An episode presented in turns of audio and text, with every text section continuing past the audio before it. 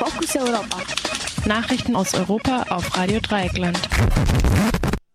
Willkommen zu den Fokus Europa Nachrichten am Montag, dem 10. August. CDU-CSU-Fraktionschef macht Druck auf Griechenland-AbweichlerInnen.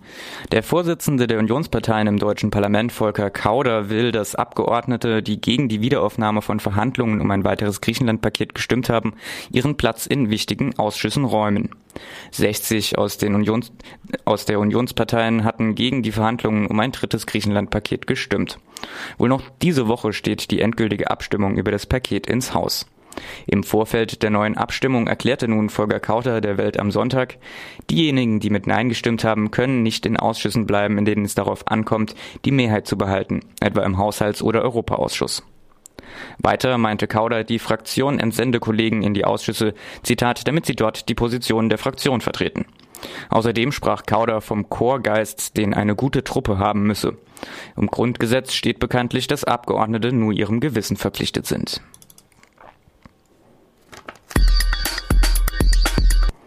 Anschlag auf Polizeiwache in Istanbul, anschließend Kämpfe. Im Istanbuler Stadtteil Sultanbeyli brach am frühen Morgen Attentäter, brachten am frühen Morgen Attentäter vor einer Polizeiwache ein mit Sprengstoff beladenes Fahrzeug zur Explosion. Nach offiziellen Angaben wurden drei Polizisten und sieben Personen, die sich auf der Wache befanden, um eine Vermisstenanzeige aufzugeben, bei der Explosion verletzt. Das dreistöckige Gebäude stürzte teilweise ein. Im Morgengrauen wurden Polizisten am Tatort offenbar erneut angegriffen. Nach Polizeiangaben starben bei den darauf folgenden Kämpfen zwei Angreifer und ein Polizist. Ein Passant wurde verletzt.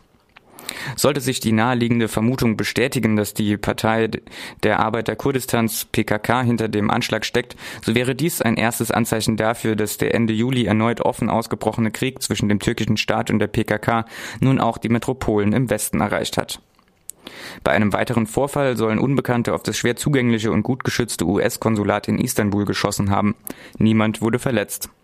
In Silopi im Osten der Türkei starben heute Morgen vier Polizisten, als ihr gepanzertes Fahrzeug auf eine Mine fuhr. Am Sonntag hatten mehrere tausend Menschen in Istanbul für Frieden demonstriert. Auf zahlreichen Transparenten war das Wort Frieden in verschiedenen Sprachen und Wir wollen nicht sterben, um den Palast zu verteidigen, zu lesen. Letzteres eine Anspielung auf Erdogans neuen Amtssitz im oberen Sultanformat. Türkischer Kolumnist wehrt sich gegen Medienhetze. Der türkische Kolumnist Cengiz Çanda hat in besonderer Weise gegen eine gegen ihn gerichtete Kampagne in regierungsnahen Medien protestiert. Statt seiner üblichen Kolumne in der Zeitung Radikal veröffentlichte Çanda Auszüge aus Artikeln über ihn in 16 regierungsnahen Zeitungen und Medienkanälen. Alle Artikel waren am gleichen Tag erschienen und alle waren nahezu identisch. Fast alle enthielten den Satz Cengiz Çanda der es als Ausweis der Liberalität ansieht, alle Maßnahmen des Staates, der Regierung und des Militärs sofort zu kritisieren, hat die PKK wieder einmal reingewaschen. Deutscher Wirtschaftsminister will Umverteilung von Flüchtlingen in Europa. Der deutsche Wirtschaftsminister und SPD-Vorsitzende Sigmar Gabriel forderte in der Bild-Zeitung eine, wie er sagt, gerechtere Verteilung von Flüchtlingen in Europa. Nach Gabriel nehmen Deutschland, Schweden und Österreich die meisten Flüchtlinge auf, während andere Staaten keine oder nur sehr wenige auflehnen würden. Unterstützergruppen wenden sich hingegen gegen die nun wieder von Gabriel angemahnte Zwangszuweisung von Geflüchteten in Länder, in die sie gar nicht wollen. Kosten für die Aufnahme von Flüchtlingen könnten auch anders ausgeglichen werden.